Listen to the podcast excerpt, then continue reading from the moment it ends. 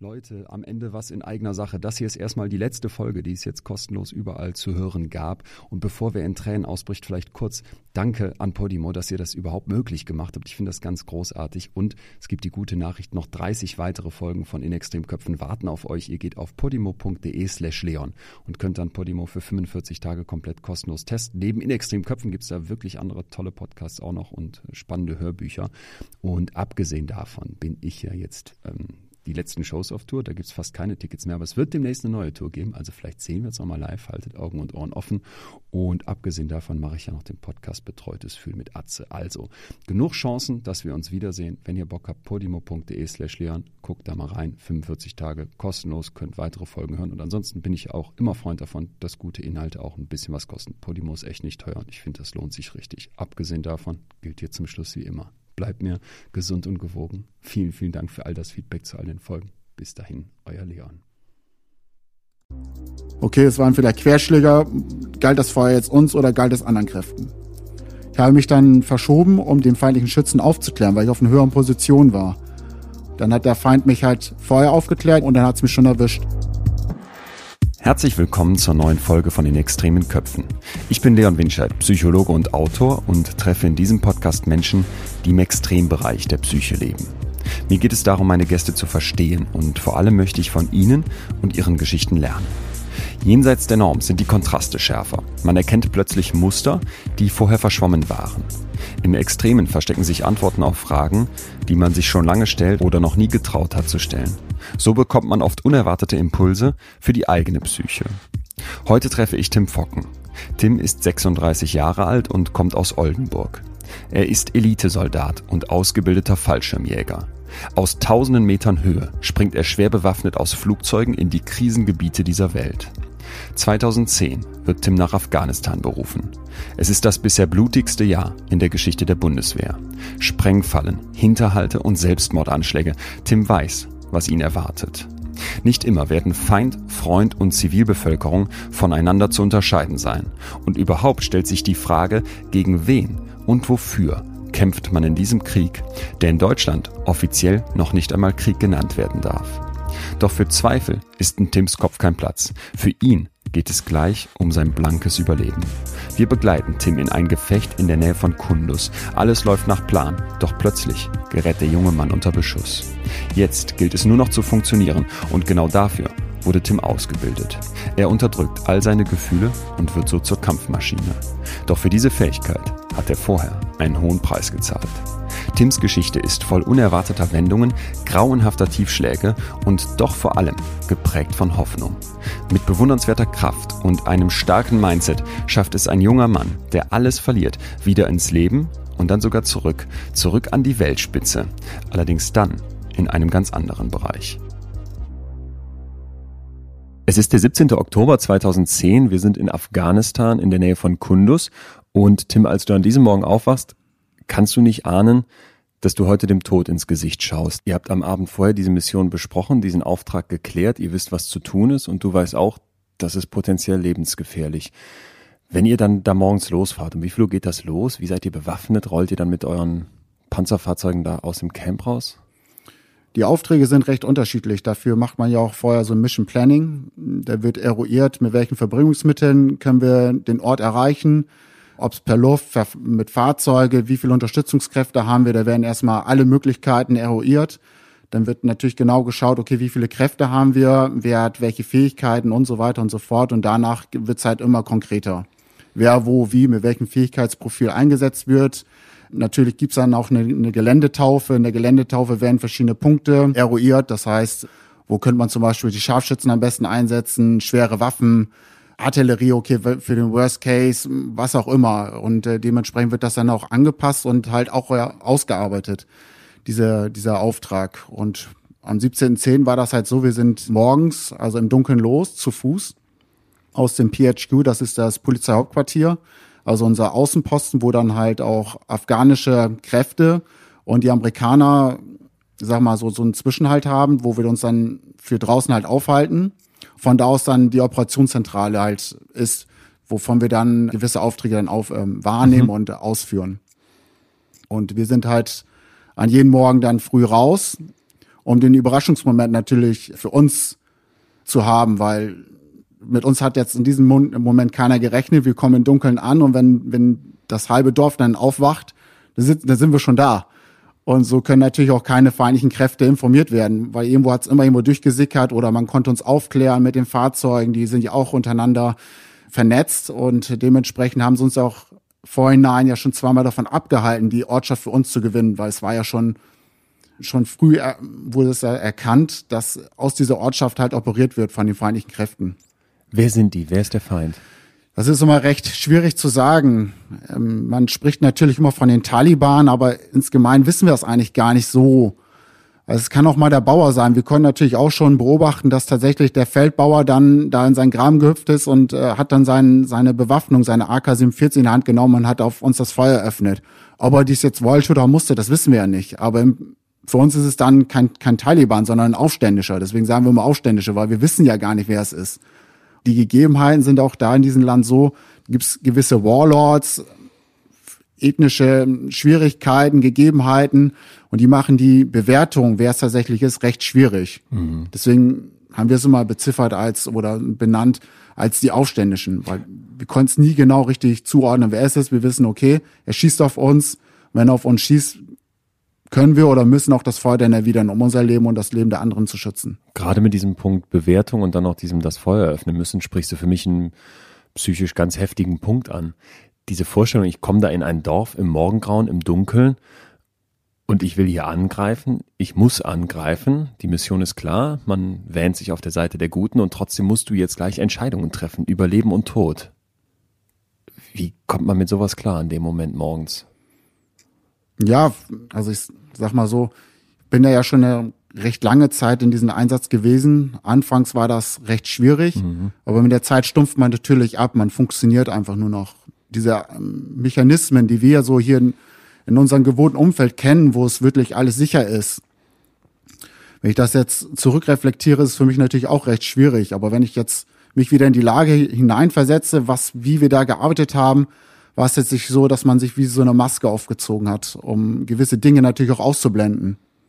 Weil man ja ständig mit, mit Verwundung, Tod und auch mit sehr viel Leid zu tun hat, auch durch die Bevölkerung und so weiter. Man sieht ja ständig Dinge oder Eindrücke, die auf einen einwirken und das macht es natürlich nicht umso einfacher, wenn man sich zu viel mit zu vielen Dingen befasst. Deswegen stumpft man da eher ab und man funktioniert eigentlich nur noch. Man guckt so nach rechts und links zu seinen Kameraden, okay, wie geht er gerade damit um, wie geht unser einer damit um oder die einen lenken sich halt mit, mit anderen Dingen ab. Ich habe viel Sport gemacht, um meinen Kopf frei zu kriegen. Da findet halt so jeder so seinen eigenen Weg oder muss den noch selber finden, mhm. um damit klarzukommen, was da jetzt auf einen zukommen kann. Wir versuchen natürlich bestmöglich uns auf viele Szenarien noch vorzubereiten. Was passiert für den Fall der Fälle? Da gibt es halt verschiedene Szenarien, die werden nochmal durchgeübt im Kopfwald, aber auch natürlich im Vorhinein in Deutschland werden verschiedene Handlungen äh, immer wieder, immer wieder durchgegangen, um, um bestmöglich in diesem Einsatz natürlich zu bestehen. Falls mal eine Lage auf uns zukommt, die unübersichtlich wird, weil das war ja ständig so. Aber dann greift man natürlich auf das Muster zurück, was man praktisch gelernt hat. Auf diese Muster, auf diese Maske und auf das, was man im Training vorher mitbekommt, das möchte ich gleich unbedingt verstehen. Was bringt einem die Bundeswehr dabei? Aber erstmal nochmal an diesem Morgen selbst. Gerade dieses, was du beschrieben hast, die Bewertung. Und wer ist jetzt Bauer, wer ist Aufständischer, wer ist Taliban und so weiter. Und wer ist einfach nur Zivilbevölkerung. Geht man da schon mit diesem Gedanken auch rein, da werden gleich meine Kugeln irgendwo einschlagen und die Leute, die, die ich treffen muss, das ist mein Job an der Stelle, das sind ja auch Söhne, die abends nach Hause kommen wollen? Oder wo sind deine Gedanken in diesem Moment dann, wenn ihr in so ein Gefecht geht? Eigentlich gar nicht so, so krass. Für uns zählt einfach der Auftrag und der Auftrag war ja in diesem Moment den Kontakt der Bevölkerung suchen. Unser Chef beziehungsweise die Übersetzer wollten das Gespräch mit den Dorfältesten führen. Das heißt, wir sind eigentlich mit nicht mit der Absicht da reingegangen, okay, wir müssen jetzt hier gleich die Waffe auf jemanden richten oder müssen uns verteidigen. So sind wir da jetzt nicht reingegangen. Wir wussten, dass die Bevölkerung, die jetzt in diesem Ort lebt, jetzt nicht bösgesonnen ist gegen uns, sondern teilweise gar keine Wahl hat, sondern sie wurden ja auch unterdrückt ja. von den Aufständischen, die von außen hin in diese Ortschaft reingedrungen sind. Natürlich wissen wir jetzt auch nicht, wer sich da direkt auffällt. Das heißt, okay, wir müssen wirklich schauen, dass wir da uns sicher bewegen, uns gegenseitig absichern und die ernannten Ziele, die natürlich einen Tag vorher eruiert wurden, die dann auch erreichen. Das heißt, jeder übernimmt seine Posten ein, ähm, sichert ab und beobachtet das Umfeld und alles andere ist halt aufgeteilt. Der eine nimmt halt Kontakt mit denen auf, bespricht sich und dann verdichtet sich immer mehr das Lagebild. Und dass es dann so gekommen ist, wie es dann so gekommen ist, war jetzt in diesem Moment gar nicht so abzusehen, dass es so intensiv ist. Okay. Dass da was passiert, ja, das, war ja ständig bei uns so. Also es, wir sind jedes Mal rausgefahren und wir wussten, okay, es passiert was. Wir wussten nur nicht wann und wo und was jetzt genau. Ob jetzt, ob wieder ein Fahrzeug von uns in Luft gesprengt wird, dass wir öfters mal angeschossen wurde, das war ja fast täglich so. Das heißt, wir sind mit unseren Fahrzeugen, sind wir durch die Verbindungsstraßen, haben wir dann unsere einzelnen Orte erreicht und dann wurden wir halt einfach angeschossen. Das war aber für uns okay. Jetzt hat's wieder Tok Tok Tok. Okay, da schießt jemand auf uns. So hört sich das an. Tok Tok Tok Tok. Ja, genau. Das, das klopft dann wie am Wagen so Tok Tok Tok und äh, ja okay oder andere Fahrzeuge. Moment, du, sagst das jetzt einfach so. Geht dann geht dann die Panik in einem ab oder sagt man, nur das Fahrzeug ist so gut gesichert, mir passiert hier nichts? Ich sag mal so, mit der Zeit stumpft man ja ab. Anfangs ist man total auf Alarmbereitschaft. Also gerade wenn man die ersten Vollgefechte so hinter sich hat, dann ja, es ist sehr ungewohnt und man, man ist dann auch so ein bisschen hektisch und ja, macht vielleicht auch Dinge, die man sonst so nicht macht. Das, ich glaube, das sind so Reflexe, Mechanismen, die ja auch in uns so drinne sind, so dass man sehr aufgewühlt ist und sehr achtsam, vielleicht auch teilweise überreagiert, halt auch mit die Kommunikation untereinander. Also man fängt dann an zu schreien oder macht sich klein ja, oder was zuckt weg. Ja, was heißt, ne, man merkt das halt auch an den Führern, das so, war meine Erfahrung, so, ey, hier Feuerschuss, äh, Feuer, zack, zack, zack, dann wird sofort kommuniziert, so wie wir es in Deutschland dann auch geübt haben. Wenn jetzt auf jemand geschossen wurde, wurde ja meist sofort hier laut und stark erkenntlich gegeben, Feuer, von wo und okay, dann kam mal weitere Befehle, taktisch, okay, wer hat jetzt was ausgerufen, wie gehen wir da vor? Und äh, so ist das dann jetzt auch anfangs gewesen. Aber mit der Zeit holt einen natürlich die Realität ein. Okay, jetzt werden wir beschossen. Okay, wer wird beschossen? Okay, sind wir unmittelbar jetzt betroffener dran? Welche Fahrzeuge sind das? Vor uns Fahrzeuge, hinter uns die Fahrzeuge. Was sind die nächsten Befehle? Durchbrechen, okay, wie erwidern das Feuer? Was kommt demnächst?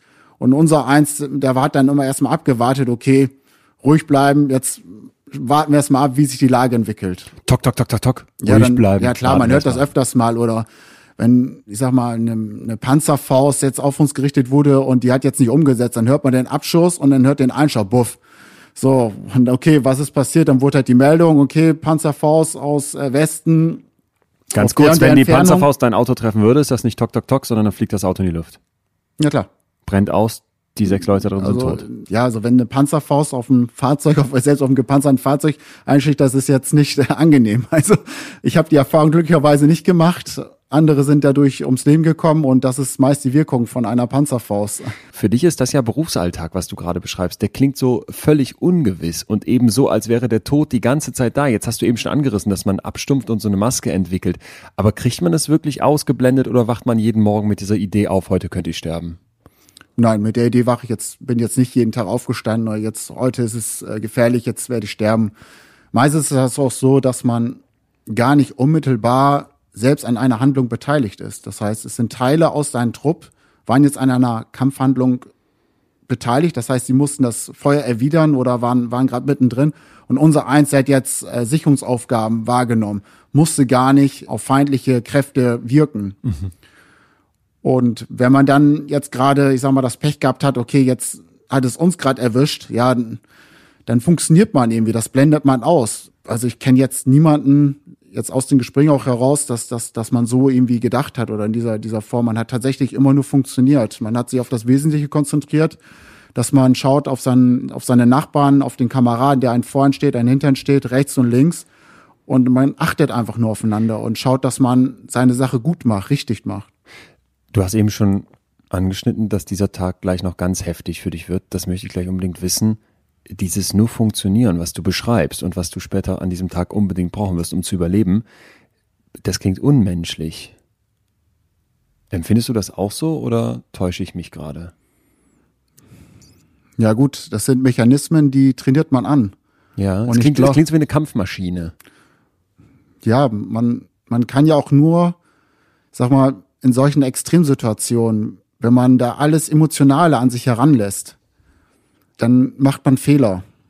Und ähm, Fehler kosten dann auch Menschenleben. Das heißt, man muss sich an diesen, diesen Plan, den man da ausgearbeitet hat, wofür man jahrelang trainiert hat, auf diese Extremsituation, wie sie dann auch immer Anschluss aussehen mag, das weiß man ja im Vorhinein nicht. Selbst wenn das Gefecht anfängt und es wird auf einen geschossen und man reagiert dann da drauf, wie ist die Reaktion da drauf? Man will ja jetzt keine Unschuldigen dabei verletzen, töten. Das will man ja nicht, sondern man, man schaut einfach, dass, dass man das Feuer wieder, dass nicht weitere Kameraden, Kameradinnen äh, irgendwelche Schäden davon von tragen. Und wenn jetzt der Fall eintritt, dass jemand dabei ums Leben kommt, das ist immer ein beschissenes Gefühl, ich denke für jeden. Mhm. Und ja, man hat halt diese Mechanismen, die trainiert man ja an unter Bedingungen in Deutschland.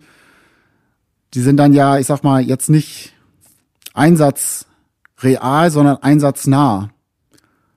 Und ich glaube, dieser Drill, der ruft uns immer wieder in diese Funktion hinein, jetzt funktionieren, jetzt machen, jetzt nach vorne. Alles andere wird irgendwie ausgeblendet.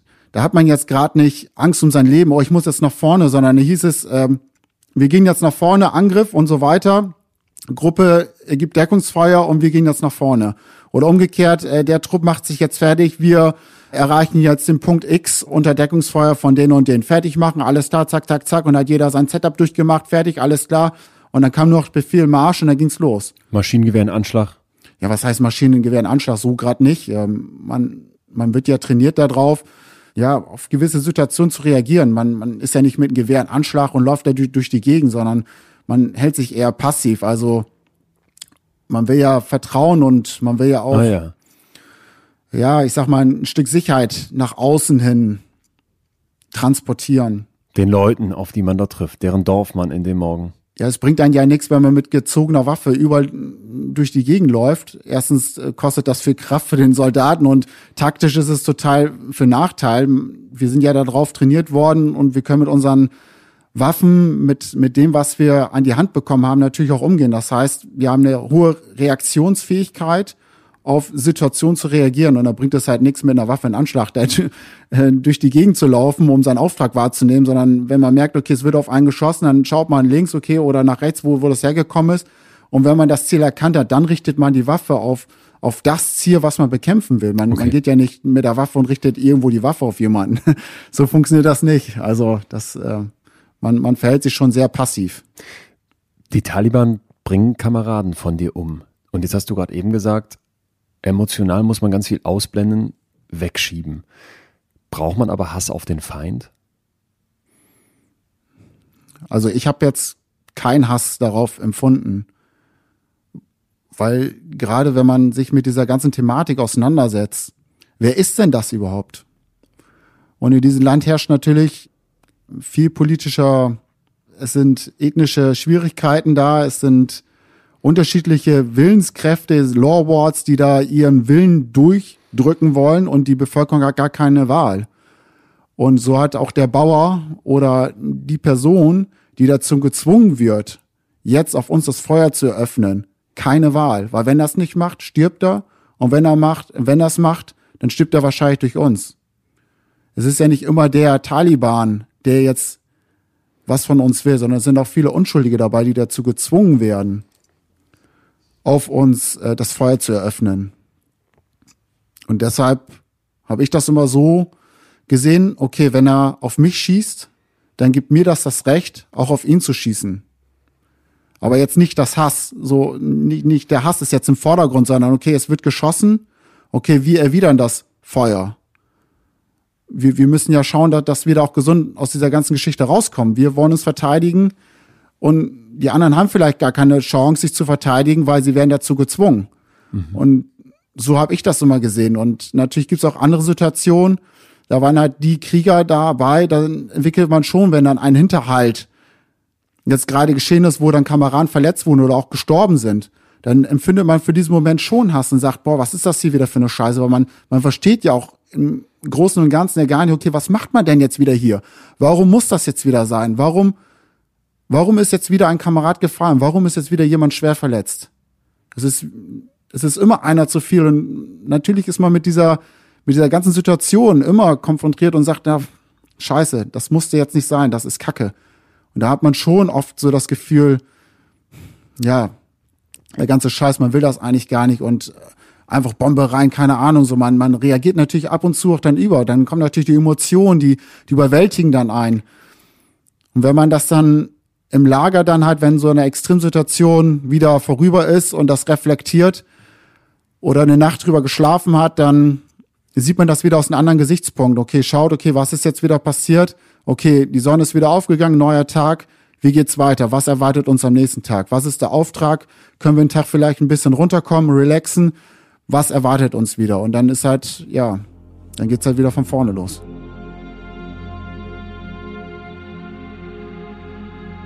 Tim sagt, dass er keinen Hass auf den Feind empfunden hat. Und gleichzeitig hören wir doch die Wut, wenn er von gefallenen Kameradinnen spricht und den unbändigen Zorn, wenn er sagt, einfach nur eine Bombe rein, oder? Es kostet offenbar Kraft, sich dann am Riemen zu reißen und diese starken Emotionen im Zaum zu halten. In Afghanistan schaut Tim dem Tod täglich ins Gesicht. Seit 2001 herrscht Krieg in dem Land.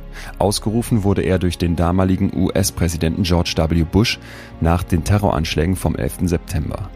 Die amerikanischen Truppen kommen mit dem Ziel, die Taliban zu stürzen und die Terrororganisation Al-Qaida zu bekämpfen. Im selben Jahr schickte auch die deutsche Bundeswehr Soldatinnen und Soldaten nach Afghanistan für eine sechsmonatige Friedensmission. Im Rahmen der International Security Assistance Force, kurz ISAF, soll das Land stabilisiert werden. Doch aus einer kurzen, gezielten Mission wird ein langjähriger und blutiger Einsatz. Die Bundeswehr erleidet 2010 die schwersten Verluste ihrer Geschichte. Ich frage mich, was macht das mit einem jungen Menschen wie Tim und wie kommt man mit der ständigen Todesangst zurecht? Der Einsatz, den Tim uns gerade beschreibt, ist bereits der dritte Versuch, das Dorf Kalasai in der Region Kundus zu gewinnen. Es ist drei Uhr nachts, als die Kompanie loszieht, um den kleinen Ort von den Terroristen zu befreien. Dafür gibt es einen konkreten Plan. Opfer sind nicht eingeplant. Doch der Krieg ist gnadenlos. Für Tim kommt alles anders als gedacht. Er nimmt seinen vorgesehenen Platz auf dem Dach ein. Die Deutschen sind eigentlich haushoch überlegen. Doch plötzlich haben die gegnerischen Scharfschützen Tim im Visier. Gegen 6 Uhr wird das Feuer auf ihn eröffnet. Wann merkt er, dass die theoretische Lebensgefahr, seine Angst zu sterben, jetzt für ihn zur Realität wird?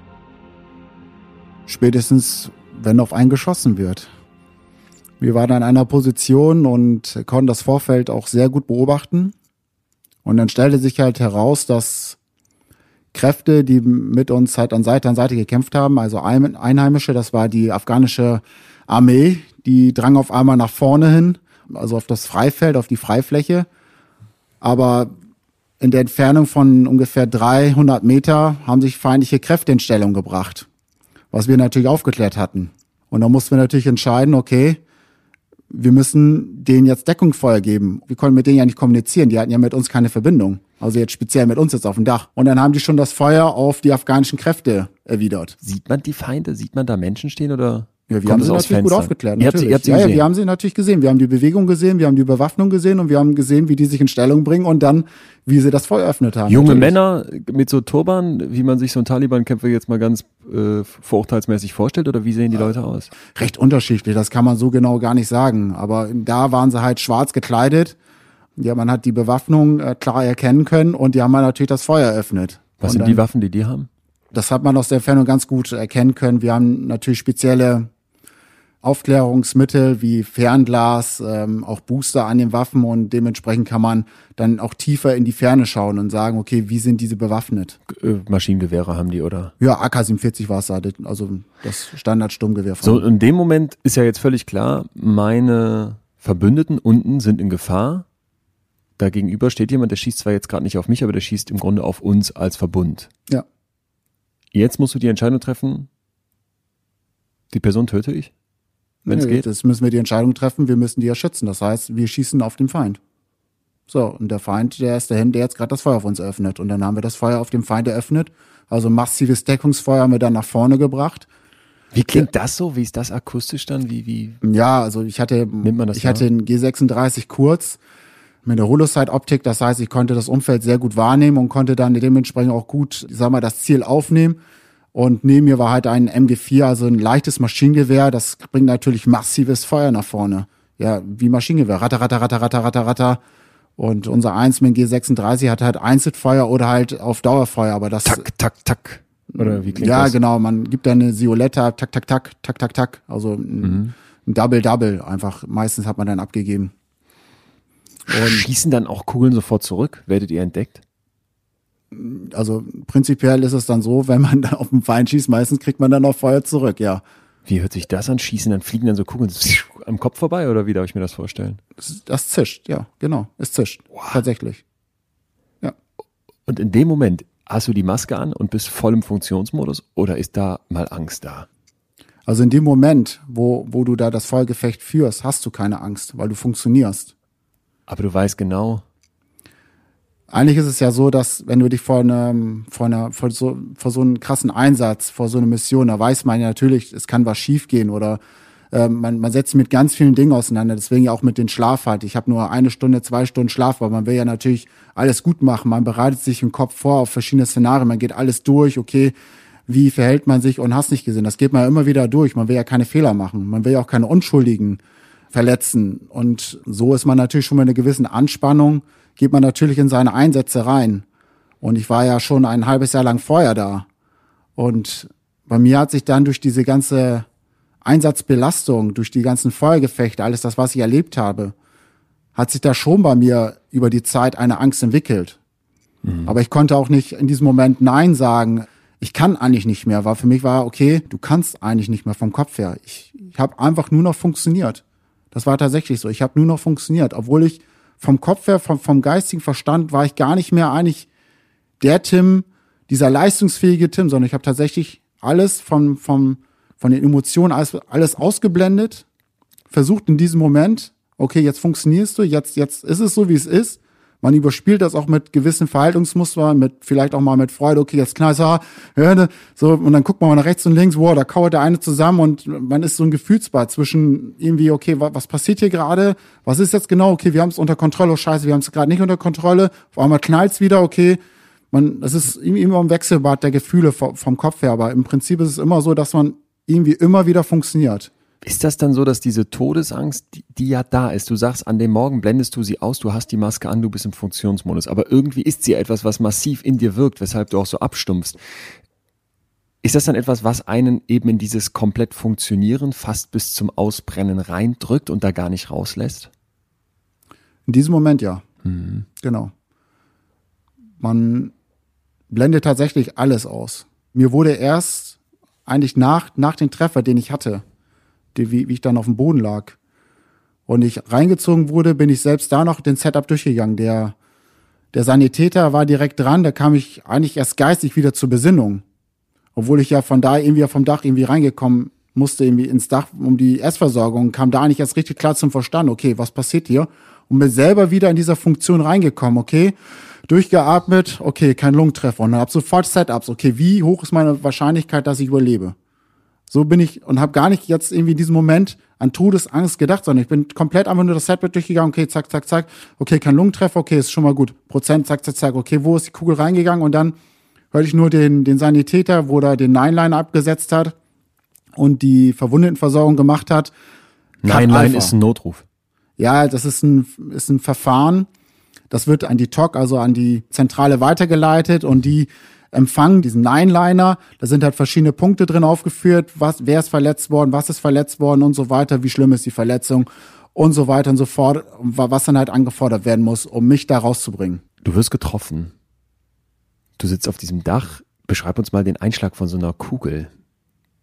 Ja, also im Prinzip war es so, dass ich auf dem Dach lag und der Trupp unter mir, der, wurde, der hat halt gemeldet, dass er immer wieder angeschossen wird. Die Meldung kam halt nicht raus, wie die Intensität ist. Man hat nur öfters, wie wir schon auf dem Dach lagen und zur anderen Seite gewirkt haben, dass man öfters es über den Kopf zischen gehört hat. So, das, da hat man gemerkt, oh scheiße.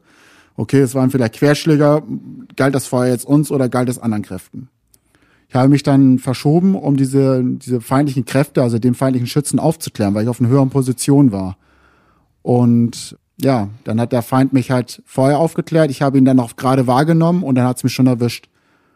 Und es fühlte sich in diesem Moment an, wie ein Stromschlag, bloß viel, viel schlimmer. Vielleicht ein bisschen zu erklären, man kennt ja diesen Schlag auf Musikknochen. Ja. Und das in einer Intensität, die ich vorher so noch nie voll gespürt habe. Also richtig, richtig stark. Bloß, dass dieser, dieser Schmerz nicht aufhört, sondern anhält. Und ich lag ja auf diesem auf diesem Dach und wollte dann ausstehen, konnte aber nicht ausstehen und habe auch gar nicht begriffen, dass, dass mein linker Arm auf meinem Rücken lag. Also durch diesen Einschlag, durch diese, durch die Gewalt von diesem Projektil hat's hat's einfach meinen ganzen Arm auf dem Rücken zerrissen. Also der lag auf dem Rücken, weil das ganze Gelenk, es wurde ja alles zertrümmert, es wurde ja alles zersplittert und ja, ich sag mal, tausend Teile zerfetzt. Und da lag man, lag mein Arm auf einmal auf dem Rücken. Und ich habe das gar nicht geistig verarbeiten können. Und ich wusste nur, okay, ich muss hier weg, ich muss hier weg. Und ja, da habe ich so einen kleinen Blackout, so einen Filmriss. Da weiß ich noch so in Bruchstücke, dass ich die Leiter runter wollte, wo wir mit aufgestiegen sind aufs Dach. Ich aber diese Leiter nicht greifen konnte, weil ich immer noch nicht begriffen habe, dass mein Arm nicht funktioniert.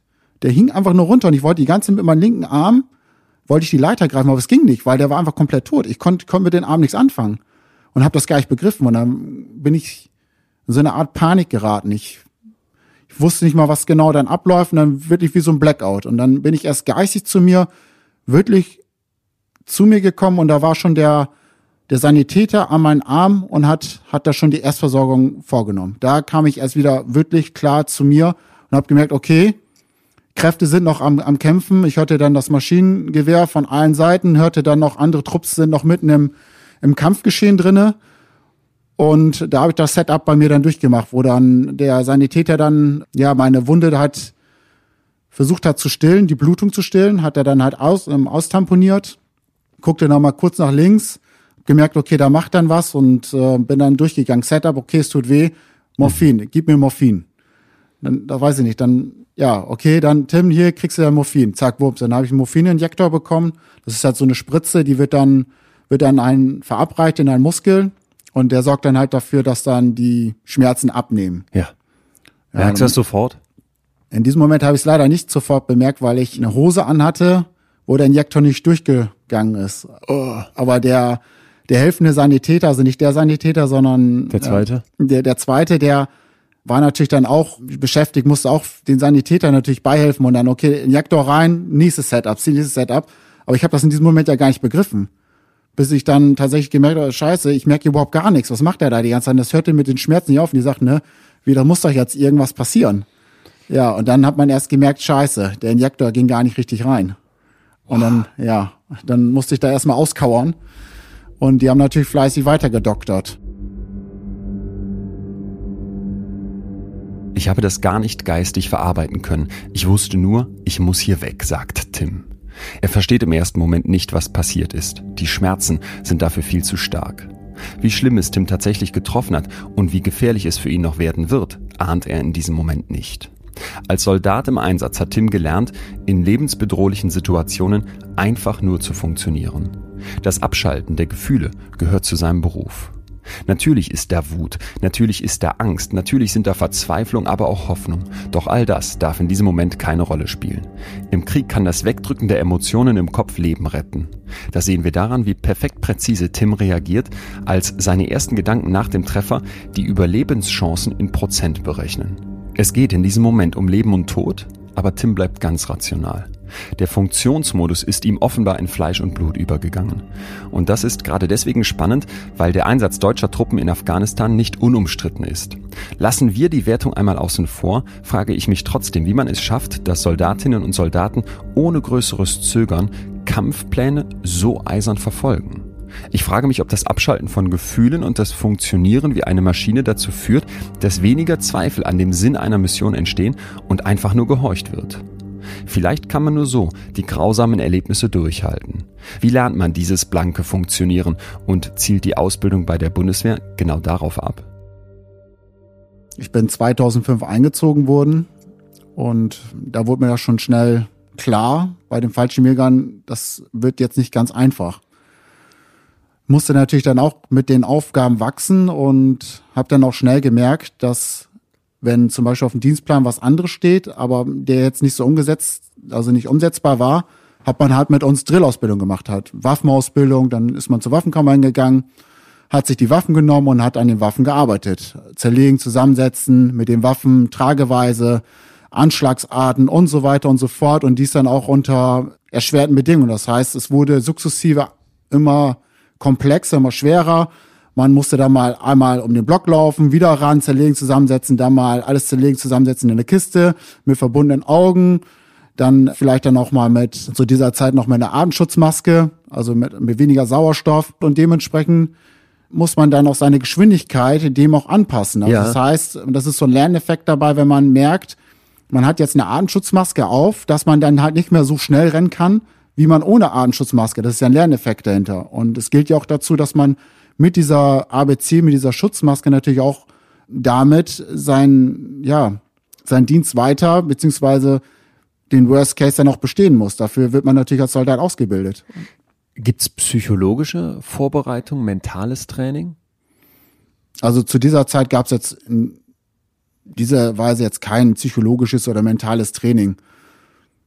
So hat sich das über die Jahre halt ähm, weiter fortgeführt und dann war es so, dass 2007 Drei Jahre bevor wir in Kundus jetzt sind. genau wurde dann so ein so ein ja wurde dann halt so ein Ausbildungsabschnitt EGB spezialisierte Kräfte ins Leben gerufen. IGB. Das ist so ein Bindeglied, kann man sich das vorstellen, zwischen den Fallschirmjägern und dem KSK. Und äh, wir sind halt in eine Ausbildung reingegangen und wurden da halt dann auch speziell von den einigen KSK-Soldaten halt ausgebildet. Also das heißt, wir haben deren Handwerk, deren Verfahrensweise kennengelernt, um ja, um mit mit diesen Einsatzkräften, mit diesen Spezialkräften natürlich in Einsätzen zu ziehen, um gewiss, um andere Aufgabenfelder wahrzunehmen, damit die sich halt spezial auf Okay. gewisse Themen konzentrieren können, ihre Kräfte besser bündeln können und wir können halt andere Aufgaben für die dann halt wahrnehmen. In dieser Ausbildungszeit, jetzt hast du ja eben beschrieben, dass du auf dem Dach plötzlich gemerkt hast oder in dieser Zeit plötzlich gemerkt hast, hey, seit einem halben Jahr, ich, ich brenne ja eigentlich aus. Es ist nur noch dieses Funktionieren, es ist nur noch dieses Machen und Tun. Zeichnet sich das da für dich ab oder bist du damals ein wirklich ganz anderer Typ? Das hat sich, glaube ich, mit den Gegebenheiten komplett so entwickelt. Gerade als Soldat ist man, wie jetzt bei den Fallschirmjägern, ich war ja kaum zu Hause. Ich habe mit meiner Frau, da war ich schon mit ihr zusammen, ja, eine Wochenendbeziehung geführt. Dann, wenn ich mal zu Hause war, dann hieß es, okay, ich bin ja eigentlich doch nicht zu Hause, muss ich Wache machen oder irgendwelche anderen Dienste. Und ansonsten war man viel auf Übung und war eigentlich nur für den Dienst her da, weniger für die Familie. Und da kommt man schon so in so ein Muster rein. Okay, man arbeitet, ja. Okay, man dient, ja. Und man stumpft dann schon so ein bisschen mehr ab. Und ähm, ja, man, man, man, man gewöhnt sich an diesen Rhythmus, an dieses, ja, an dieses Sein, so wie es gerade ist. Wie erklärst du dir, dass dich das reizt? Irgendwas hat dich ja da reingebracht. Ja, das war, glaube ich, die ganze Entwicklung von mir dann auch, weil ich gemerkt habe, als normaler Fallschirmjäger, okay, die Ausbildung ist dann irgendwann vorbei. Wie kann man sich weiterentwickeln? Und dann gab es gerade mit dieser Ausbildung mit den, bei den spezialisierten Kräften eine Chance, sich auf einem anderen Level zu heben und sich nochmal auf eine ganz andere Art und Weise weiter fortzubilden. Und für mich war halt auch wichtig, den Anschluss meiner Kameraden, mit denen ich ja schon jahrelang zusammen war, auch nicht zu verlieren vom Kopf her war ich, glaube ich, an diesem Punkt noch nicht so weit und habe gesagt, okay, hm, so Ausbildung, ich weiß nicht so wirklich. Aber durch die Kameraden, die halt gesagt haben, wir ziehen das jetzt voll durch, ist man dann auch wie so ein Sog damit drinne gewesen, hat gesagt, okay, wir ziehen das jetzt durch, wir machen das jetzt. Und weil wir uns halt untereinander auch so erzogen haben, uns Kameraden dann auch wirklich aufeinander Acht gegeben haben, hat sich das bei mir dann auch noch weiter gefestigt und noch weiter entwickelt. Nicht nur mit den Handwerkssoldaten sein, sondern auch vom, vom Sportlichen her, vom, vom Menschlichen her halt. Alles Mögliche. Man, es hat eine So-Kraft? also wir, das hatte schon einen gewissen Spirit. Ja. Das musste ich schon sagen. Ich ähm, habe dann gemerkt, ja, Tim, wenn du vorne mitspielen willst, musst du aufhören zu rauchen. Weil es, dann, dann konditionstechnisch schaffst du das einfach nicht mehr. Und da war für mich, okay, Tim, wie ist der Weg dahin? Du musst aufhören zu rauchen, aufhören zu rauchen. Es gibt ja verschiedene ähm, Lebensabschnitte und für mich war, glaube ich, da der Lebensabschnitt auch gekommen. Gerade wo ich auch die Tür aufgemacht habe, ich kam gerade aus einer Übung wieder und dann stand meine Frau vor der Tür und sagte zu mir, ich bin schwanger. Und ich hatte ja schon im Vorhinein gesagt, wenn meine Frau schwanger ist, ich will Verantwortung übernehmen und dann muss man auch eine gewisse Vorbildfunktion übernehmen. Und er hat gesagt, ja, du kannst ja nicht einfach ähm, sagen, ich höre auf zu rauchen und ziehst es nicht durch. Du bist dann ja nicht glaubwürdig. Und so Jetzt kam, bin ich gespannt, was du machst. Deine Frau kommt an und sagt, ich bin schwanger und du bist aber eigentlich voll auf dem Trichter, ich will ja hier ganz vorne als Soldat mit dabei sein. Genau, und dann hatte ich ja gerade diese volle Zigarettenschachtel. Ich glaube, da war jetzt eine Zigarette raus. Und da gab es für mich nur einen Weg vom Kopf her. Ich leg diese Zigarettenschachtel in die Wohnung rein, also in mein Büro, mit den Aschenbecher, mit, mit dem Feuerzeug. Und jedes Mal, wenn ich nach Hause komme, sehe ich das ja oder ich am Computer arbeite, sehe ich diese Schachtel, aber ich gehe da nicht ran. Und so war die letzte Zigarette praktisch an jeden Tag an, wo meine Frau mir gesagt hat, äh, ich bin schwanger. Das war dann, glaube ich, die letzte Zigarette in der Kaserne da, vor Abfahrt. Moment, was hat das mit der Schwangerschaft zu tun? Ist das dieser Zwiespalt als Vater, werdender Vater will man nicht rauchen um des Kindes willen? Oder ging es um das Soldatwerden? Beides, Verantwortung. Und uns war klar, mit der Abmachung, die man natürlich irgendwie getroffen hatte, wenn, wenn ein Kind dann kommt, dann hören wir auf zu rauchen. Mhm. Und da gibt's keinen Weg dran vorbei. Also das Ziel setzen und das Ziel halten. Und für mich war da das Ziel auch bei der Bundeswehr genau das Ziel setzen, das Ziel halten. Und ich kann das nur halten, wenn das, wenn ich dem einen dann einfach weiche. Und ja. Was ist das Krasseste, dass du in dieser Zeit in der Ausbildung zum Fallschirmjäger erlebst? Das ist eigentlich ähm, sehr persönlich, da ich mitten in der Ausbildung war und wir unseren Sohn verloren hatten. Und das war das war in April und ich steckte mitten in dieser spezialisierten Ausbildung. Und da sind halt Ausbildungsabschnitte, wenn du einmal nicht dabei bist, beziehungsweise geringe Fehltage hast und einen Ausbildungsabschnitt nicht, ja, nicht positiv absolvierst, dann bist du raus. Das heißt, du hast keine zweite Chance, du bist raus. Du kannst, du bist getrennt von deinen Kameraden, du bist weg. Du kannst dich beruflich nicht weiterentwickeln. Mhm. Und an diesem Punkt, wo meine Frau das Kind verloren hat, war ich mitten in dieser Ausbildung und musste sie in diesem Moment alleine lassen. Wie alt war das Kind? Ja, das war noch gar nicht richtig da. Es war eigentlich kurz vor der Geburt. Es war ein Tag vor, vor dem Geburtstermin. Und es ist dann verstorben. Und meine Frau musste dieses Kind dann gebären und ich war mitten in der Ausbildung und wollte meine Frau nicht alleine lassen mit den ganzen Schmerz, mit allem drum und dran. Auf einer Seite musste ich irgendwie schauen, dass ich die Ausbildung zu Ende kriege. Und da fing das bei mir schon an mit dem Funktionieren.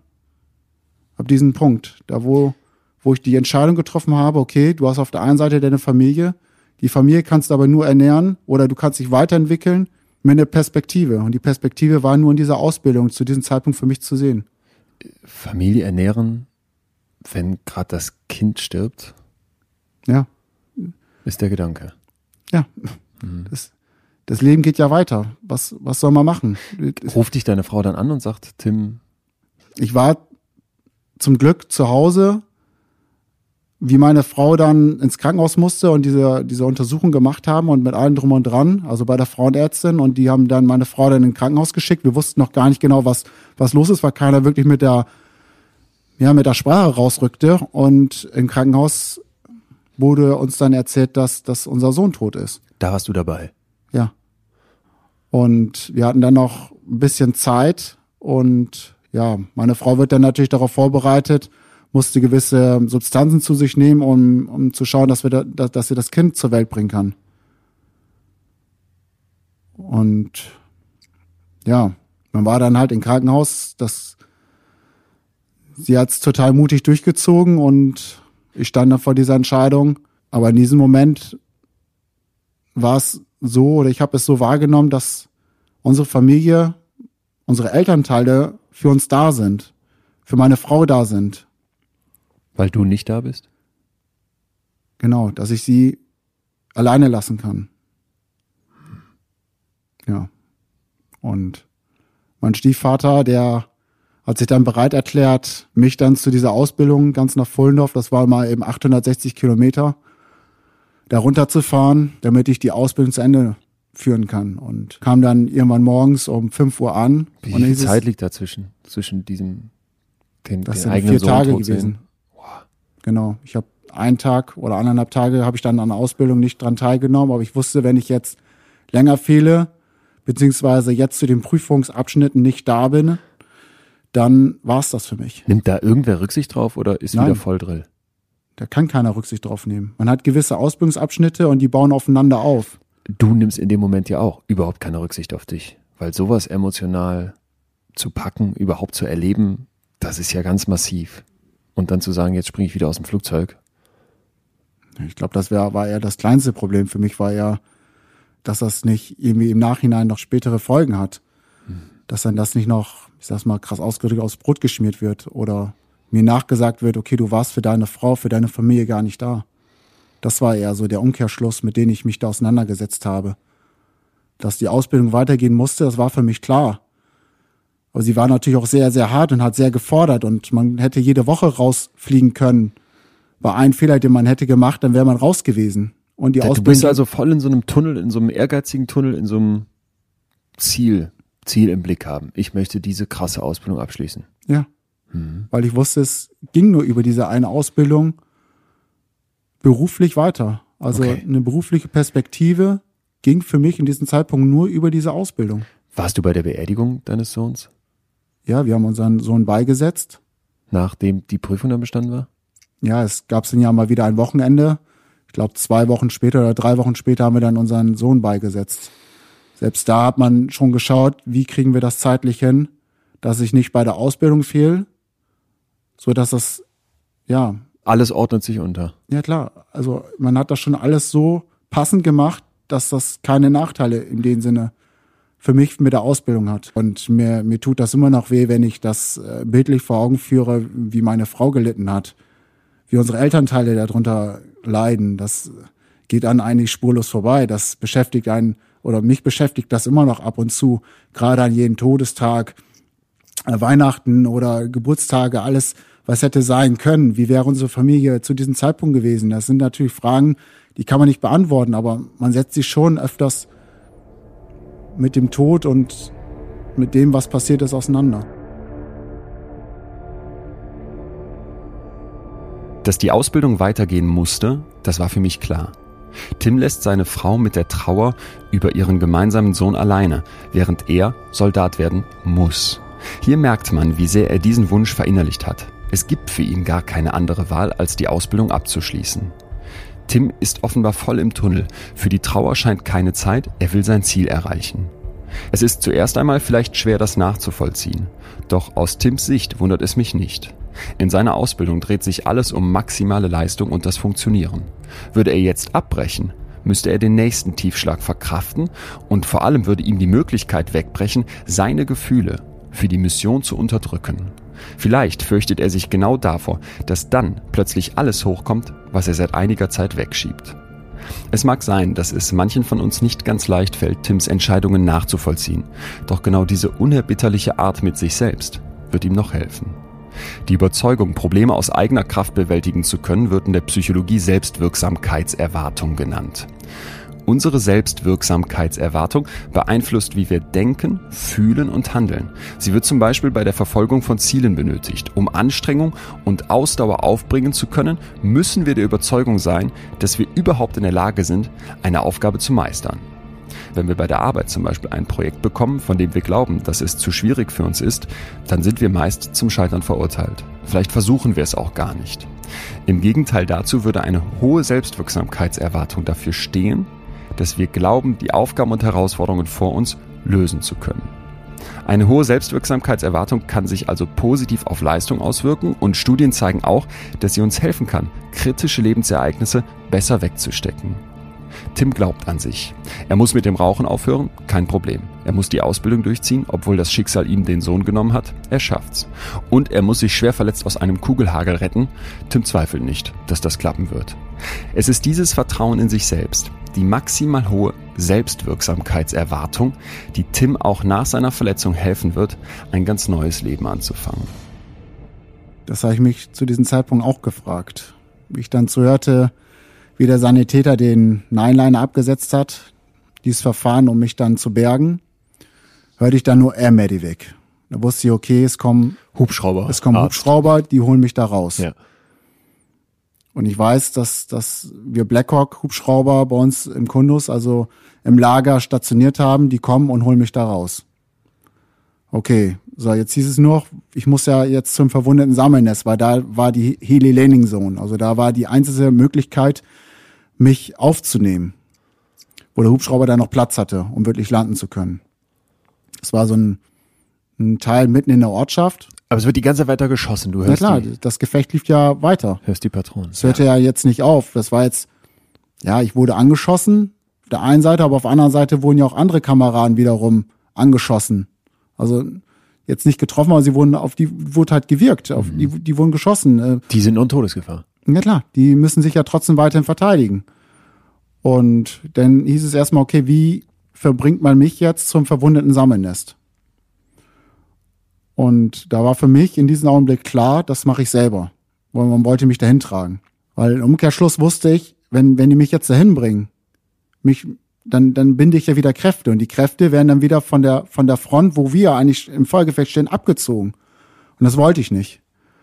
Und da habe ich gesagt, ich, ich mache das alleine, ich mache das alleine, ich tue Unter das. Morphium mit der aufgefetzten Schulter, dem Rücken, Ja. dem Arm auf dem Rücken, in, Ja. im Wissen, dass du jetzt gleich tot Der Arm wurde stabilisiert, genau, der Arm wurde stabilisiert äh, vor, Ja, meinem, gut, vor aber, meinem aber der, Bauch. in diesem Zustand zu sagen, Leute, ich ziehe das jetzt alleine durch, mehr funktionieren kann ich mir kaum vorstellen. Ja, das war mir in diesem Punkt jetzt nicht so bewusst. Ich habe da gewisse Anweisungen, habe ich da gehört von den taktischen Führern. Ich konnte denen auch mitteilen, wie ich mich fühle und dem auch ein Gefühl vermitteln, dass es mir gut geht. Damit er sich auf die Arbeit konzentrieren kann, damit er seine Männer führen kann, damit er sich nicht noch weiterhin sein, seinen Gedankengut an meiner Person verschenkt. Weil mit mir ist das Thema durch gewesen zu diesem Zeitpunkt. Ich hab's, ja- ich hab's ja gecheckt. Für mich war es zu diesem Zeitpunkt zu Ende. Ich kann, ich kann den Kameradinnen und Kameraden nicht mehr weiterhelfen. Im Gegenteil, sie müssen mir jetzt helfen. Und das war für mich nicht vertretbar, weil ich in diesem Augenblick irgendwie in meinem Kopf schon, wie soll ich es ausdrücken, ich bin da schon irgendwie durchgegangen, dass ich Scheiße gebaut habe. Man sucht dann einen Fehler bei sich? Ja, Okay. genau. Wie schaffst du es zu diesem Sammelnest für Verletzte? Ja, zwei Kameraden wurden mit abgestellt und die haben sich dann überschlagen durch die Ortschaft äh, mit mir durchgekämpft. Die Ortschaft hat sich ein wenig in die Länge gezogen und es galt, gewisse Punkte zu überwinden, Freiräume zu überwinden, wo der Feind halt in die Ortschaft reingewirkt hat. Und das ging halt nur mit Deckungsfeuer und massivem Feuer nach vorn, so dass wir diesen Teilabschnitt ja, überspringen konnten. Stelle ich mir das jetzt so vor wie bei Counter-Strike? Da ist jetzt mal die Waffe gezogen, nach vorne, pam, pam, pam, pam, pam, pam, pam, pam und du läufst hinten ran. Ja, also keine Bewegung ohne Feuer, genau. Wow. War, für mich war das Gefecht sehr unübersichtlich. Ich hatte ja auch keine Verbindung mehr zu den taktischen Führern oder zu der Gruppe. Ich war ja praktisch unter Morphium, hatte meine Schutzweste und hatte keine Bewaffnung am Mann.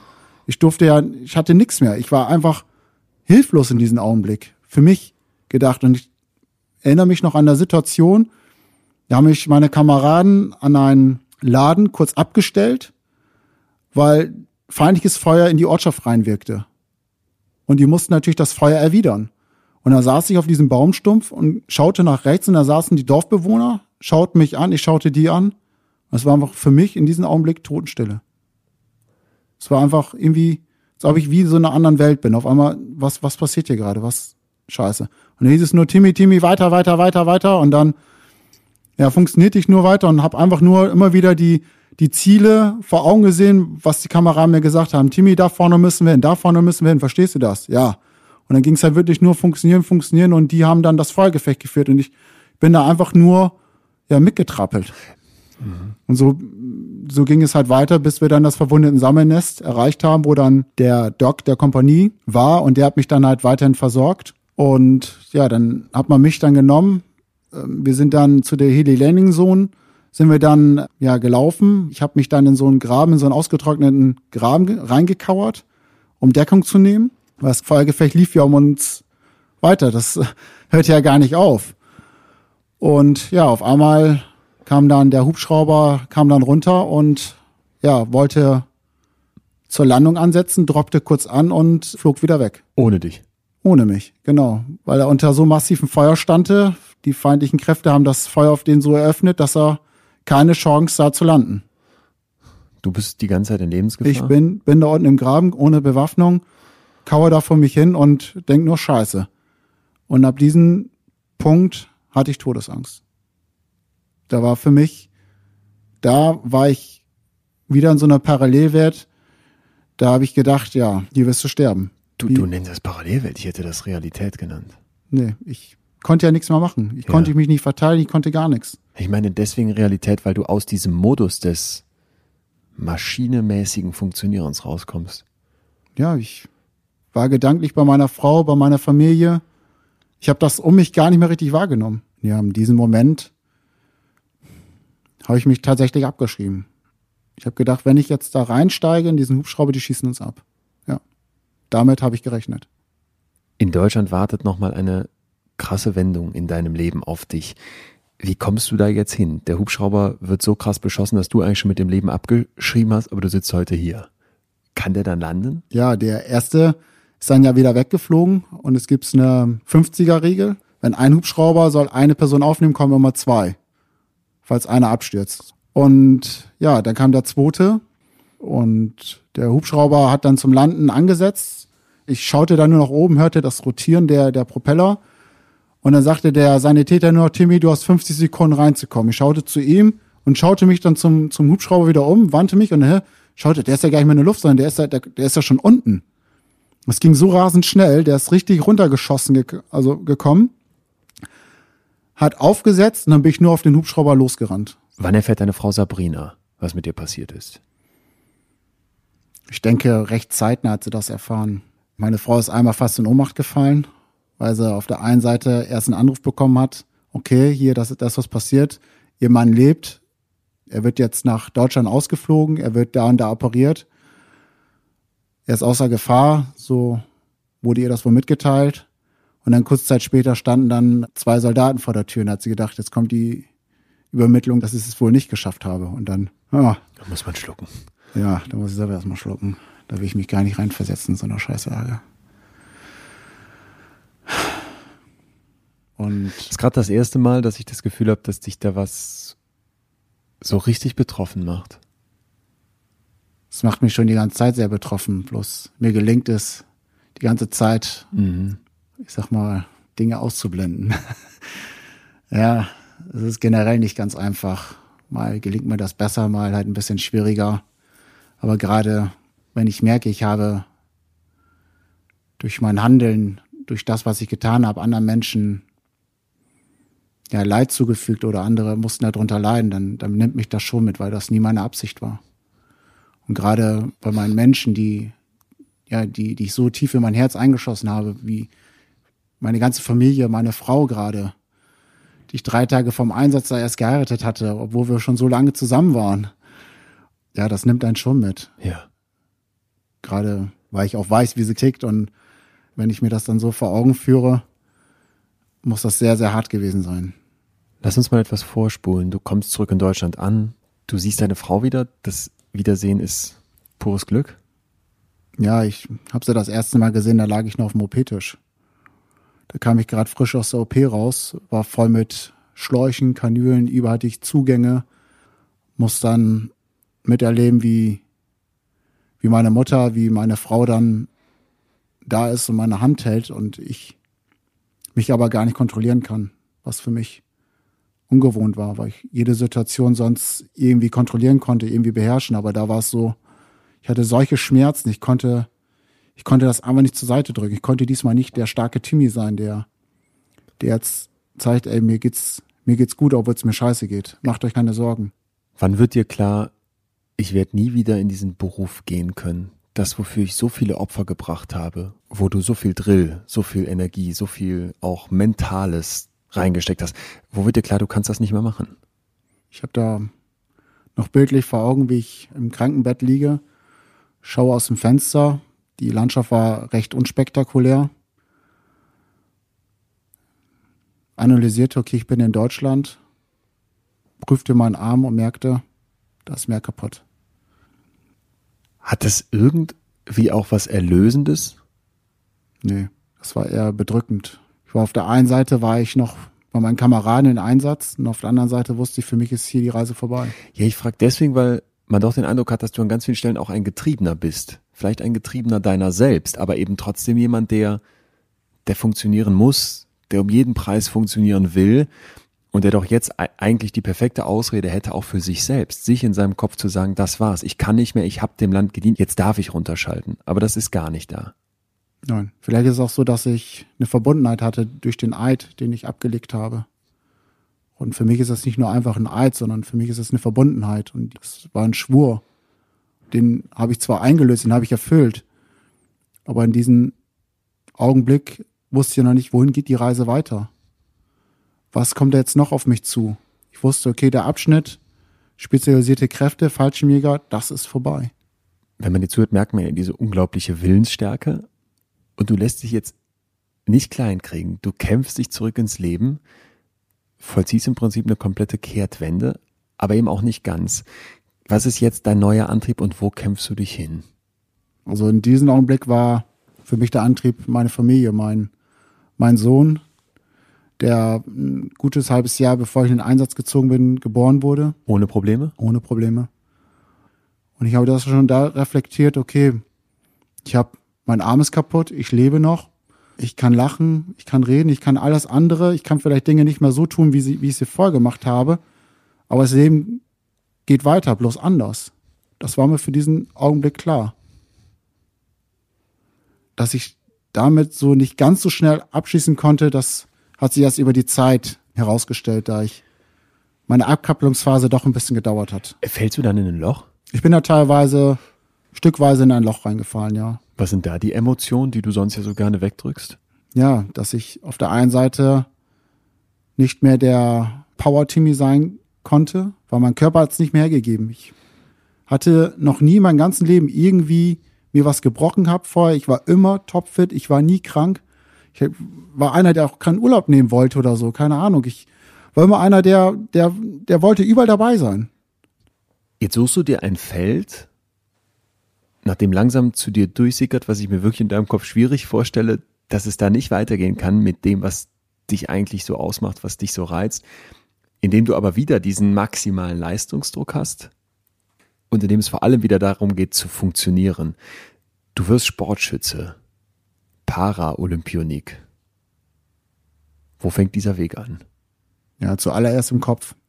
Das ist ein Prozess, der war mir gar nicht zu Anfang an klar. Man hat da gewisse Projekte ins Leben gerufen. Ich war einer der Piloten mal wieder, habe an verschiedenen Wettkämpfen dran teilgenommen und durch eine Sichtung und im Zusammenhang mit meiner Familie habe ich mich für das Sportschießen entschieden. Eigentlich war ich so mehr der der Triathlet, so der der auf Knallgas. Für mich war so Sportschießen so okay. Hm, ja, es ist mir zu ruhig. Ich war ich war mehr so auf Action, so noch mehr ganz anderer Mensch eigentlich. Beim Sportschießen, ich habe mir die Videos von dir angeguckt, da sitzt man an einem Tisch im Prinzip, in einem ganz ruhigen Raum, hat so ein kleines Stativ vor sich und die Waffe und dann 30, 40 Meter weiter oder so, das ist eine winzige Scheibe. Das ist ja wirklich für den Kopf einfach nur ein Ziel, maximaler Fokus. Von Vollgas ist da ja gar nichts drin. Genau. Und das ist dann auch das, wo du schon denkst, das wird dir fehlen. Das war so eine Sucht nach diesem Kick, ohne mich jetzt dabei weh zu tun. Natürlich hat dann haben meine Gliedmaßen viel wehgetan und hat auch die Hüfte und das hat überall geknackt und dann hat auch schon meine Frau gesagt, was machst du denn schon wieder? Und mir taten teilweise wirklich die Knochen weh abends. Und also du kämpfst dich zurück genau. Du versuchst jetzt deinen Körper noch mehr zu stellen. Ja, ich konnte eigentlich schon gar nicht mehr und habe immer die, immer noch wieder diese Grenze der, der Nichtmachbarkeit immer wieder übertroffen, immer wieder noch einen oben drauf gesetzt. Dann ist das kein, ich muss mich fühlen, sondern ist das ein ganz heftiger Ehrgeiz. Jetzt erst recht. Ja, ich hatte da ein Ziel. Ich wollte sportlich wollte ich Erfolg haben, weil nur so sah ich berufliche Zufriedenheit durch den Sport. Mhm. Ich hatte durch die Verletzung die Option, Berufssoldat zu werden. Ich war ja vorher kein Berufssoldat, ich war ja Zeitsoldat. Und meine Schädigung war halt so hoch und ich war halt noch dienstfähig und so stellt dann der Dienstherr frei, mit einer Probezeit den Status eines Berufssoldaten anerkennen zu lassen. Das heißt, man auf Lebenszeit dann Soldat.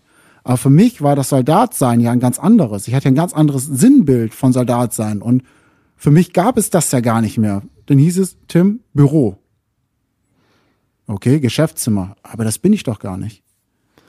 Und dann kam bei mir die berufliche Unzufriedenheit. Und durch dieses Pilotprojekt Sporttherapie nach Einsatzschäden zu, je, zu jedem Zeitpunkt hat man mir eine neue Perspektive gegeben. Und ohne diese Perspektive, glaube ich, wäre ich gar nicht mehr Soldat. Weil ich keine berufliche Zufriedenheit zu diesem Zeitpunkt gesehen hätte bei den Dienstherren. Jetzt diese Tätigkeit als Sportschütze und das sofort auch wieder mit dem Ziel auf allerhöchstem Niveau. Da geht es ja vor allem darum, dass ich voll fokussiert bin, dass ich mich auf ein winzig kleines Ziel konzentriere und alles um mich herum ausblende jeder von uns hat ja so bestimmte Tätigkeiten, wenn man am Schreibtisch sitzt und versucht, was fertig zu machen, dass man sich vom Handy ablenken lässt, dass man bei einem Projekt merkt, ey, meine Gedanken schweifen ab oder vielleicht auch in einer Beziehung, in einem Gespräch merkt, ich, ich höre gar nicht richtig zu, ich kann mich gar nicht in dieses Hier und Jetzt und in diesen vollen Fokus reinversetzen.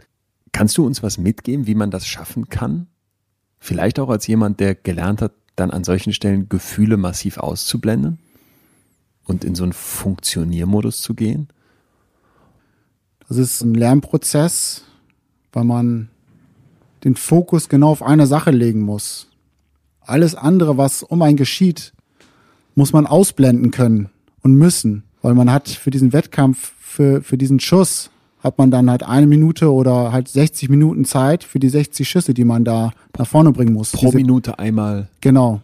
Alles treffen. Und das fordert sehr viel geistige Kompetenz ab. Und wenn man die Fokus, die, die Schrauben richtig stellt, ist man in der Lage, Höchstleistung zu bringen. Und ich bin selber ja noch in einer Lernphase, wo ich mich noch weiterentwickeln muss, um wirklich ganz oben an der Weltspitze anzukommen. Und stelle mich gerade auch neu auf mit äh, sportpsychologischer Betreuung. Und wenn ich jetzt diesen Fokus, den ich jetzt hinter der Waffe setze, läuft bei mir eigentlich das, was ich die ganzen Male immer wieder trainiert habe. Es ist wie so ein Automatismus. Man hat zwar den Fokus drauf, man funktioniert mit den Abläufen und schaut einfach nur, dass man denselben Ablauf hat wie, wie jeden anderen Schuss auch. Also es heißt exakt genau dasselbe zu machen. Nichts anderes. Keine Routine Routine ist es dann? Eine Routine, ein Rhythmus, ein Körpergefühl und eine gewisse Anspannung muss dabei sein.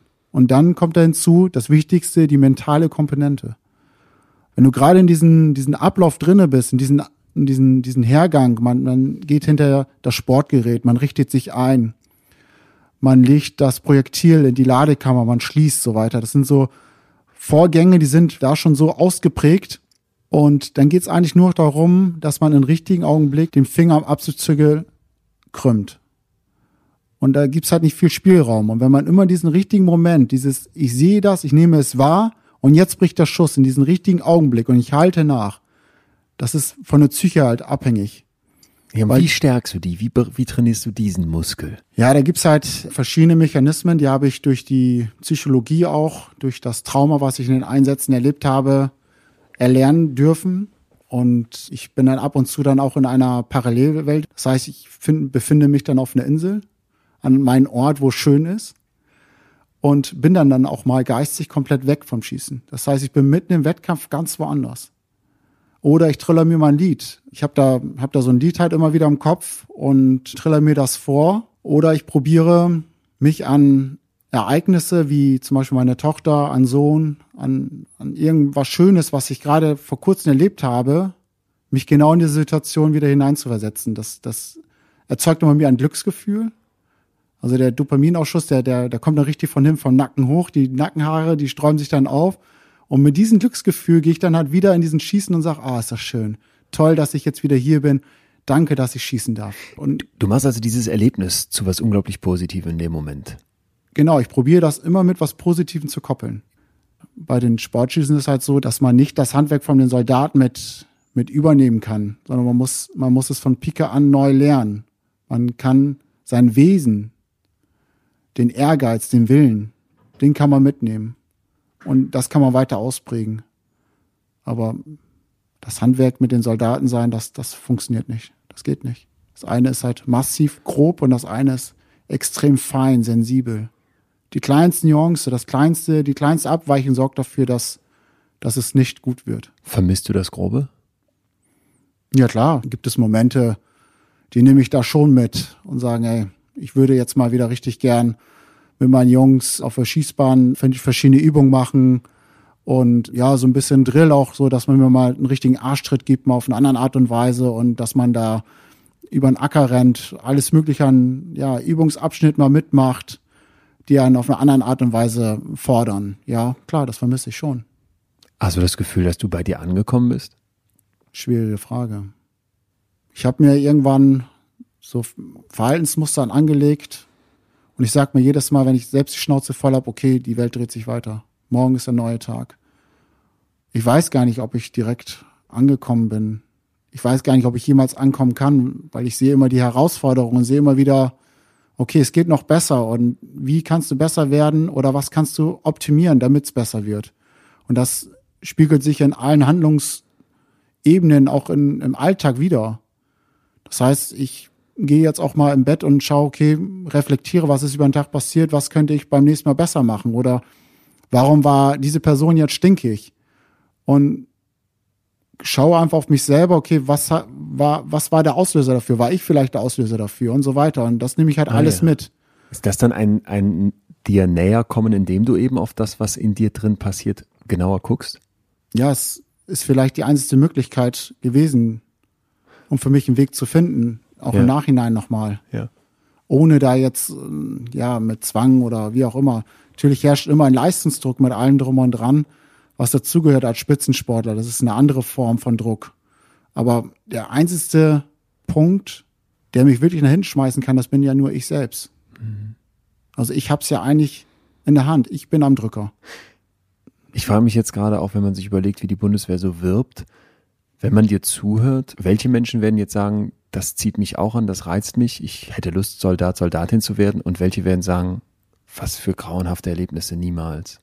Nach meiner Empfindung ist es so, dass, dass ich jetzt nicht Menschen oder Männern oder Weiblein, ist ja egal, jetzt empfehlen würde, jung zur Bundeswehr, gerade mit in so einer Situation, wie es jetzt gerade ist, zu gehen. Ich glaube, es braucht eine gewisse Lebenserfahrung, einen Prozess, die, die, die sind noch nicht abgeschlossen mhm. bei uns Menschen. Das braucht seine Zeit. Und wenn man dann in, in so ein Geschehen reingeschmissen wird, glaube ich, gelingt es, selbst wenn man sich super, super darauf vorbereitet und man ist vielleicht in diesem Funktionsmuster drinne, hat man vielleicht in den jungen Jahren irgendwas anderes verpasst auf einer menschlichen Ebene. Dein Sohn und deine Tochter, wie heißen die? Zoe und Maxim. Zoe und Maxim. Beide gesund? Ja. Wenn Zoe und Maxim, ist jetzt egal, wer zu dir kommen würden und sagen würden, Papa, ich will Soldat, Soldatin werden und nach Afghanistan in den Krieg. Was sagst du? Ja, erstmal müssen sie ja erstmal den Wunsch äußern oder sagen, okay, ich möchte der, ich möchte mein Land dienen, der Bundeswehr. Also meiner Tochter ist natürlich jetzt schwer zu sagen, weil sie noch recht jung ist, vier. Bei meinem Sohnemann würde ich das vom Charakter eher nicht befürworten, weil er nicht so ein Typ Mensch ist. Er ist ein ganz anderer wie ich jetzt. Und Was unterscheidet glaub, euch? Ja, er ist noch ein bisschen sensibler wie ich und vielleicht vom Charakter her. Ich habe so eine, glaube ich, mehr Strenge, so dieses, dieses, weiß nicht, ob man das, ob das vielleicht auch zu früh wäre, ein Urteil darüber zu sagen, weil er noch mitten in der Entwicklung ist. Aber mhm. nach dem derzeitigen Stand, so wie ich ihn wahrnehme, würde ich ihm das Soldatensein als falschem Jäger eher abraten. Vielleicht auf einem anderen Aufgabenfeld von der Bundeswehr zu sagen, okay, das, wo, wo man jetzt nicht so, ich sag mal, in die Schusslinie, um es krass mhm. auszudrücken, geraten kann, sondern er sagt, okay, ich kann mein Land dienen, aber auf eine andere Art und Weise. Also für das große Geschäft, für das, wo wirklich viel von einem abverlangt, eher nein. Für was anderes, Aufgabenfelder der Bundeswehr, eher ja. Es wäre aber nicht, dass du Angst hättest, dass er Erfahrungen macht, wo du heute sagen würdest, die sollte ein Mensch nicht machen. Ich, die Erfahrung, die ich gemacht habe, die Erfahrung, die viele Kameraden von mir gemacht haben, die wünsche ich nicht. Die muss man nicht machen. Das gehört nicht zum Soldatensein dazu, denke ich mal, so eine Erfahrung zu machen. Es gehört vielleicht wenn manche Soldaten sagen, oh ja, ich möchte in den Einsatz, ich möchte, ich möchte meine Erfahrungen sammeln, dann kann ich das zu Teilen befürworten. Aber ich denke nicht, dass, dass der Soldat an sich in einer, in einen kriegsähnlichen Zustand ver, verbracht werden muss, um zu sagen, ich war Soldat. Ja, ich war einer, ich war einer von denen, der hier draußen gekämpft hat. Das muss jetzt, glaube ich, nicht sein. Das braucht keiner. Tim, Sabrina, Zoe, Maxim und dir weiter alles Gute. Und ja, ich wünsche euch auch, dass keiner so eine Erfahrung nochmal machen muss. Klang sehr heftig. Ja, vielen Dank. Ja, es ist nur eine Lebensgeschichte von vielen. Ich trage meinen Rucksack so wie viele andere Menschen auch. Mhm. Und probiere alles daran zu setzen, dass es in der Lebensqualität mir und meiner Familie gut geht. Das wünsche ich euch wirklich von Herzen. Weiter alles Gute beim Rucksacktragen dann. Ja, danke. In diesem letzten Teil gab es jetzt nochmal eine ganz wichtige Stelle, wie ich finde. Tim ist schwer verwundet und muss zur Heli Landing Zone, begleitet von zwei Kameraden. Ihr erinnert euch an die Szene. Und plötzlich in seinem Überlebenskampf sieht er die Dorfbewohner ganz ruhig in einem Laden sitzen und schaut ihnen tief in die Augen und umgekehrt. Und da, in diesem Moment wird ihm ganz kurz klar, ich bin in einer anderen Welt. Aber da ist eben auch noch diese alltägliche, diese menschliche, diese fühlende Welt. Mitten im Krieg, mitten im Beschuss, mitten in Tims Funktioniermodus. Doch dieser Moment kann nur ganz kurz anhalten, weil Tim sofort wieder funktionieren muss. Und es ist dieses Wechselspiel in Tims Geschichte, das uns so viel über den Menschen verrät. Tim hat als Fallschirmjäger gelernt, im Krieg eine Mission zu vollenden. Dabei muss er so vieles ausblenden, was aber doch in ihm ist. Wir alle geraten immer wieder in Momente hoher Belastung. Das kann im Büro, in der Schule oder im Krieg natürlich auf ganz unterschiedliche Weise und in unterschiedlich hohem Ausmaße passieren. Und doch gilt es dann, wenn wir liefern wollen, oft die Gefühle hinten anzustellen. Das funktioniert aber nur kurzfristig. Auf der Langstrecke machen wir uns kaputt, wenn wir wegdrücken, was wir fühlen. Ich glaube, dass Tim mit dem Sport heute eine für sich sehr passende Therapie in Anführungsstrichen gefunden hat. Auch hier muss er wieder alles unterdrücken für den perfekten Schuss, doch ganz bewusst sucht er im Wettkampf zum Ausgleich die Emotionen, und zwar die positiven. Er summt ein Lied, versetzt sich auf eine Insel oder denkt an seine Kinder. Hierdurch fokussiert er und funktioniert auf höchstem Niveau und bleibt gleichzeitig so viel menschlicher als im Krieg. Tim hat uns erzählt, was in Afghanistan Realität ist. Er hat uns dabei einen unglaublich ehrlichen, offenen und auch selbstkritischen Blick in seinen Kopf gegeben. Ich finde, man hört doch, dass er sich selbst so viel näher gekommen ist und heute reflektiert, was er fühlt, statt es zu unterdrücken. Nächste Woche geht es hier mit einer Geschichte weiter, in der das Fühlen wieder eine Rolle spielen wird, aber in einer ganz anderen Art und Weise. Mein Gast ist Lukas Heitzmann. Lukas ist 18 Jahre alt, als er sich entscheidet, alleine über den Atlantik zu rudern. Knapp zwei Monate wird er in einer winzigen Nussschale unterwegs sein, in der kaum Platz zum Schlafen ist. Nur er und der Ozean. Für ihn ist es ein Ausbrechen, ein Ausbrechen aus der Unsicherheit, was kommt als nächstes, was soll ich mit meinem Leben anfangen. Auf dem Ozean findet er die erwartete Einsamkeit, aber er findet auch Antworten auf die großen Fragen des Lebens, von denen wir uns alle etwas abgucken können. Ganz zum Schluss, als der Erfolg zum Greifen nahe ist, kommt es in seiner Geschichte dann aber nochmal zu einer Wendung, die man so erst überhaupt nicht erwartet. Ihr dürft euch also auf einen sehr, sehr spannenden Gast einstellen und ich würde mich riesig freuen, wenn wir uns dann wieder hören. Bis dahin bleibt mir unbedingt gesund und gewogen. Euer Leon. In extremen Köpfen. Ein Podimo Original. Produziert von Auf die Ohren.